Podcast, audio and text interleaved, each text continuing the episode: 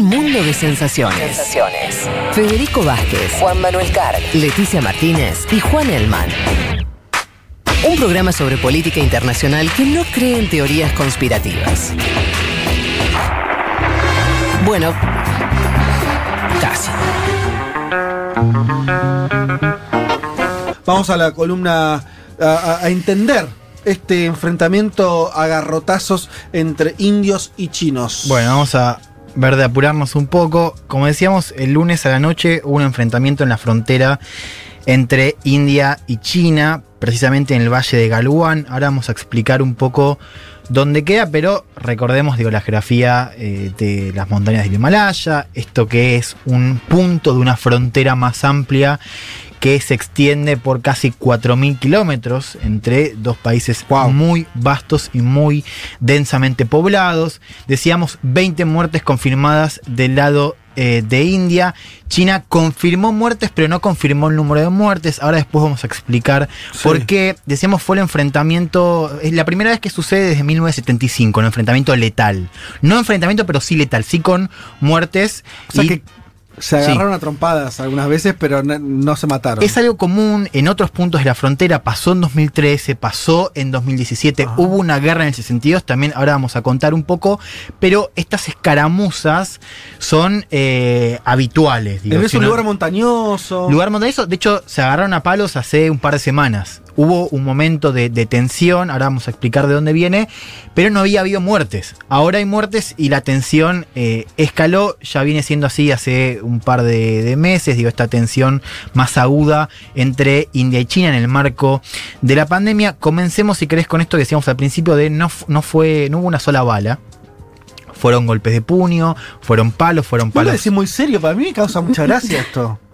Bueno, hubo, uno- hubo 20 Bueno, muertos. Fe- Pero igual mejor que no haya sido con armas de fuego, porque si no los números ¿por iban a ser muchos O sea, más no también. entiendo, es una Hubo- frontera, hubo- ¿están acá, armados? acá- acá ¿O hay no dos están datos, armados? hay dos datos. Primero, hay como, hubo un acuerdo en, de 1996 de eh, cualquier tipo de enfrentamiento tiene que ser sin, sin armas. Ah, no, ah, bien. voy a, voy, a, voy a clarificar. Sí. De desarmar, digamos, los, los bandos que estaban en, el, en, En en el la lugar. frontera, que es un, con- es un, un territorio en disputa. Digo, ambos se disputan O la soberanía. disputa China, claro, ahora vamos a explicar el contexto. Pero China eh, pide soberanía, digo, exige la soberanía del Valle de Galwan. El acuerdo no es que no es que viabiliza, bueno, nos cagamos a palos sin armas, Sí. es desarmar, digamos, esos bandos. De hecho, y este Sí. es el otro dato. Al menos del lado indio había armas. El ministro de Ah. Relaciones Exteriores dice que sus soldados estaban armados y aún así no los usaron. no usaron eh, las armas de fuego. Pero hay un acuerdo entonces en que de última si hay un enfrentamiento que no el sea acuerdo es de armas. desarmar y viene después de momentos de tensión y de- vos ves los últimos enfrentamientos y son enfrentamientos que si bien hubo heridos no eran con eh, armas de fuego, no eran con balas y en este enfrentamiento los soldados indios, dicho por el ministro de Relaciones Exteriores, tenían armas y decidieron no usarlas, digo, aún estando en un contexto, eh, digo, denunciando una emboscada por parte de China otro dato es importante, lo decíamos al principio, la geografía, ¿no? Digo, no es lo mismo eh, una escaramuza a 4.000 metros de altura, a la noche, con frío, que, eh, digo, en un contexto, digo, acá en la radio, por ejemplo. Digo, Sí. se No, es más palos. difícil pelearte a Claro, 4.000 de metros de hecho, altura. y este No tenés aire. otra de las cosas que pasó. Una, hay todavía un número importante, de- hubo mucha gente que al principio hubo, hubo tres muertos confirmados, después se llegó a, a- a 20 porque hubo que buscar con, el, con helicópteros los cuerpos, Ah. porque se cayeron. Digo, esta es el, el otra, la otra Ah, cuestión. Digo. Se cayeron a precipicios. Claro, digo, es un territorio, de- es un valle, pero en un territorio de montañas de 4.000 metros para arriba. A la noche, con Frío. temperaturas muy, muy bajas. Decíamos la primera vez que sucede algo así desde 1975 Ajá. y después de unas semanas donde la tensión había bajado, donde había un acuerdo para, para hacer una tregua. Ahora, digamos, con estas muertes, el, el conflicto cambia un poco de, de grado. Decíamos, ambas partes culpan a la otra de ser responsables del ataque. China dice, China que decíamos reclama la soberanía de ese valle, acusa a India de haber eh, cruzado a su territorio, de haber invadido su territorio. India acusa a China de haber or- orquestado un ataque pre- premeditado, premeditado perdón, desde el lado chino. ¿no? Que hubo una emboscada por parte de China, eso denuncia India. No hay una frontera oficial entre esos dos países en esa zona. Lo que hay, y esto es, una de las claves para entender, es una lo llamada línea de control real.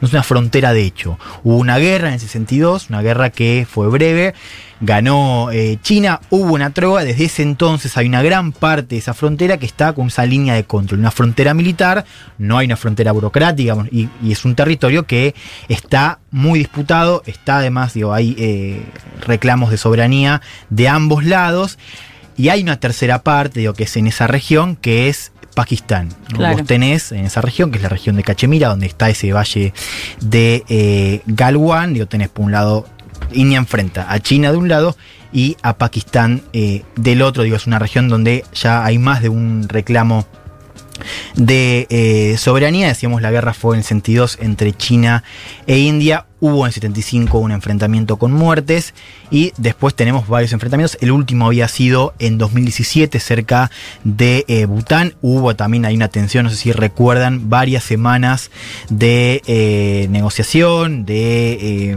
escalada. Finalmente no hubo muertos. Los muertos están ahora.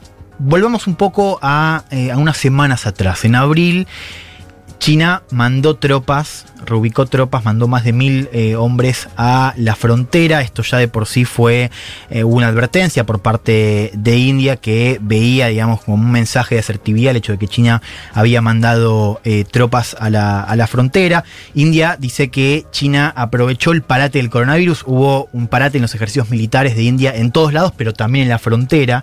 India dice que China aprovechó el momento para avanzar en el territorio, Sí. para avanzar en ese eh, valle. China dice que India ya venía construyendo infraestructura en la zona, digamos, que ya venía construyendo infra- infraestructura para reubicar fuerzas y empezar a tener como un, un- un esquema más armado, con más hombres, infraestructura en la región eh, disputada. Yo creo que, digamos, la clave es que ambas están digamos, movilizando tropas, ambas están construyendo infraestructura y ambas eso, están también ambas se acusan de sospechando. Claro, ¿no? digo, pero digo, al margen de las acusaciones, lo que hay que entender para entender el conflicto y lo, y lo que estamos viendo ahora es que ambas están avanzando. Claro. Ajá. La pregunta es ¿por qué? Y ahí hay una primera clave que es que ambas se ven con malos ojos, ambas ven a la otra. Digo, diciendo que si se duermen, la otra va a, a entrar en el territorio. Hay algo también de las alianzas que están empezando a pesar. Yo te mencionaba esto de que hay ahí otra disputa territorial con Pakistán y con la región de Cachemira Sí, que no es menor. que no es menor, que se reactivó el año pasado, y con otro dato que es que Pakistán e India, y perdón, Pakistán eh, y China tienen una alianza cada vez más fuerte. Ah, eso te iba a decir. Claro. China entonces tiene más de aliado a Pakistán que a la India. Sí, la tiene aliado, de hecho, incluso en, en el conflicto armado también estuvo con, con Pakistán, y de hecho el año pasado también hubo, digamos, un apoyo tácito quizás a eh, Pakistán, digo, y no es únicamente Pakistán, digo, India denuncia que eh, China está avanzando con Pakistán, pero también está avanzando en la zona con Sri Lanka, con Bután, con Nepal, y básicamente que la está rodeando. Claro. Eso es, es un- una gran parte de la sospecha por parte de India, que también, por supuesto, construye infraestructura, moviliza tropas y demás. China tiene, si querés, otra, vamos a decir, sospecha en términos de alianzas, que es que India está cada vez más involucrada en un diálogo con Estados Unidos, con Japón y con Australia, que vos- si vos lo pensás en términos de seguridad, son una amenaza, Hablamos, si vos querés. de ese anillo. Alguna vez hablamos de ese anillo, ¿no? De, de Japón, eh, eh, y que, va, que, que va desde la India hasta Japón. Que, también es una especie de cinturón eh, que rodea a China. Claro, y concretamente lo que está diciendo China también es que India está cada vez más involucrada en lo que se llama el diálogo de seguridad cuadria- cuadrilateral, que son Estados Unidos, Japón, Australia e India, ¿no? que es una alianza que está eh, cada vez con más fuerza y que amenaza a las pretensiones territoriales de China y es un riesgo para la seguridad Sí, nacional. de hecho recibió Trump, ¿no? No me acuerdo ya si fue este año o el año pasado que Trump visitó India. Visitó y firmó un acuerdo militar. Ahora vamos a hablar un poco de, de la relación entre Estados Unidos y Ah, China, ok. eh, te- sí, Estados Unidos, perdón, e India en el marco de esa disputa sinoamericana. Pero sin mencionar esto, digo, al, al margen de Estados Unidos hay una sospecha de que se están rodeando, que están construyendo alianzas de seguridad que son una amenaza para la otra. Claro. Y ambas están también construyendo poder ahí, digamos, están desviando recursos. Y eso es una clave para entender por qué, si bien hoy hay un escenario más de distensión, porque ninguna de las dos potencias quiere escalar el conflicto, es algo que va a a estar, digo, que en los próximos meses, los próximos años. Escuchemos ahora. Para, para, sí. y para, para, para- por, ahí, por ahí todo esto suena muy lejano. Vos dijiste algo de la apertura, retomémoslo. Si vos eh, sumás la población de China y de India, eh, ¿cómo era? Una de cada cuatro per- personas. El ¿Cómo era? 40% de la población pobla- global, eh, Mucho más. El está- 40% de la población global es China o India. Sí. Y además son las dos economías antes del coronavirus que más crecían. ¿No? Sí, De, de no, mayor desarrollo económico. eh, en términos relativos, digo, no, no porque, porque están las, las digo, India está creciendo 4%, vos tenías las naciones africanas estaban creciendo a más del 6% y China estaba creciendo 5 y pico. Pero En términos de volumen. términos de volumen, sí, Claro. por eso decía relativo. En términos, eh, digo, son dos potencias eh, regionales que, digamos, están dando la, Sí. la nota dominante en este. Y este tres países siglo. que además cuentan con armas nucleares. Digo, hay que interesarse un poco en los conflictos que están pasando. Escuchemos a Narendra Modi, el primer ministro de India, en la primera aparición pública después de esta noticia. El primer ministro de India, Narendra Modi, dijo que la muerte de sus soldados no será en vano. India quiere la paz, pero si es provocada, India puede proporcionar una respuesta adecuada. Bueno, no, digo, ahí hay dos claves. Esto cosa de las muertes no van a ser en vano. Sí. Y la otra de nosotros queremos la paz, pero si nos provocan, vamos a responder. Claro. ¿no? Digo, y ahí nosotros nos paramos en el martes y decíamos, esto se puede poner feo. Algunos datos para entender por qué, eh, digamos, ambas potencias no quieren una escalada militar. Bueno, primero porque estamos en un marco de coronavirus, digo, ambos están con economías dañadas. Ninguna de las dos quiere movilizar esa cantidad de recursos para pelear. A la otra, el otro dato quizás es la geografía, digo, pensemos en las montañas del Himalaya, es un... con- Mami, hay que gana de pelearse por digo, la- es un área. Si Son después lindos, pero- busquen fotos, Sí. eh, Infobae Sí. sacó una serie de fotos para, Un para video entender un poco la sí. geografía. Es una geografía que si vos lo pensás en términos estratégicos es difícil, tenés que movilizar. Sí. Eh, digo, ahí tenés, eh, en términos de estrategia militar, digo, tenés que pensar más en, en helicópteros, digo, Sí. ahí.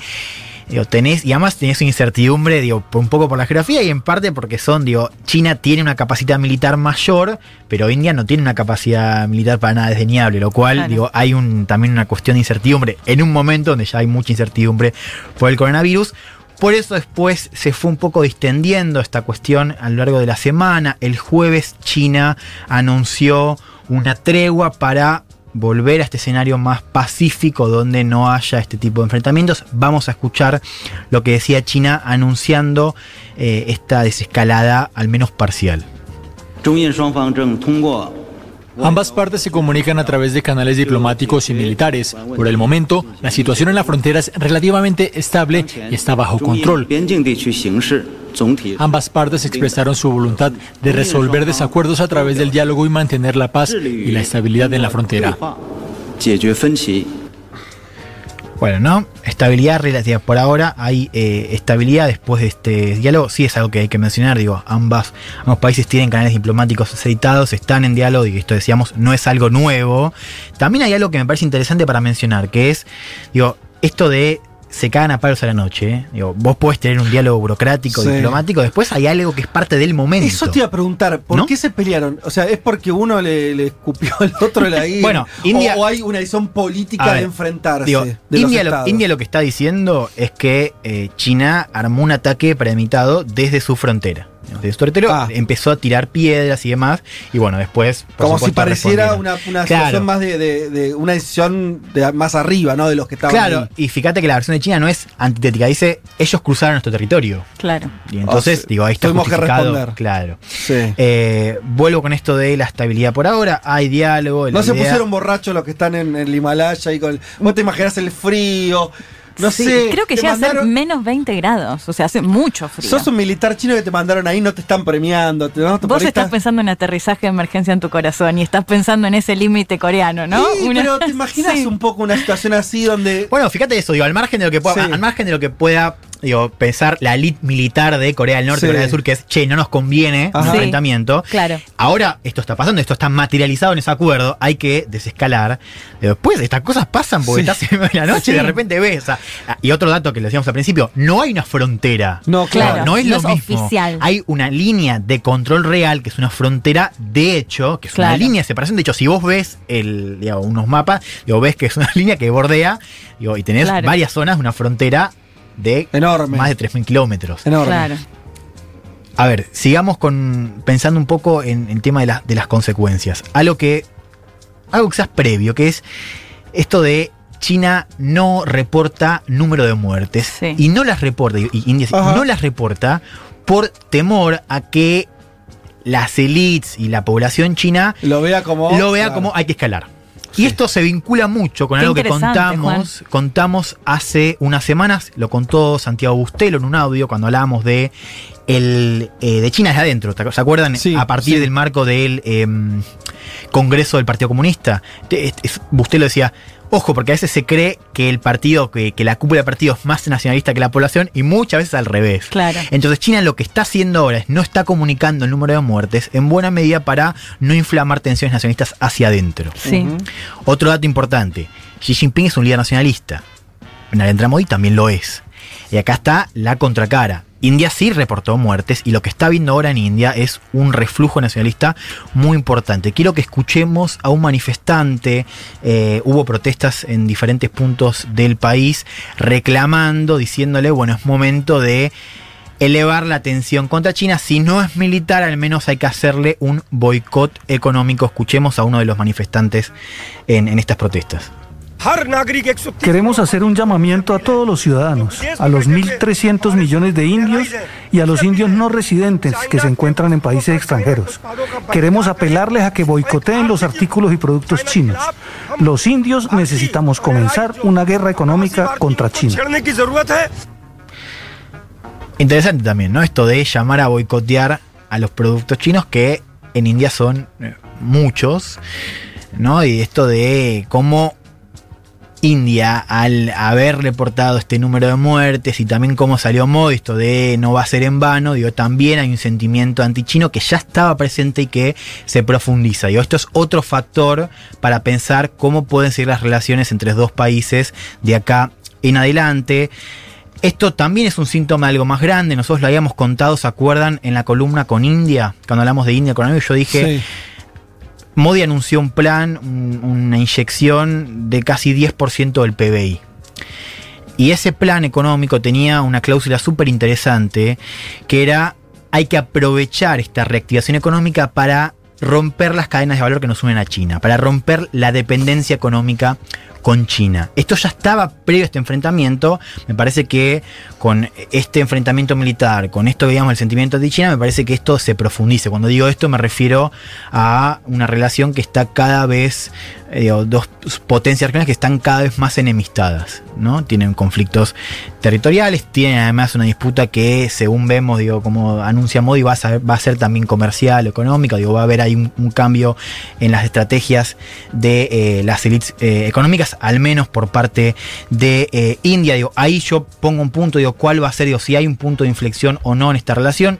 A mí me interesa más pensarlo como algo que se va a profundizar, una, una tendencia a digo, dos potencias que están cada vez más lejos y cada vez más enemistadas. Me parece que eso se va a profundizar.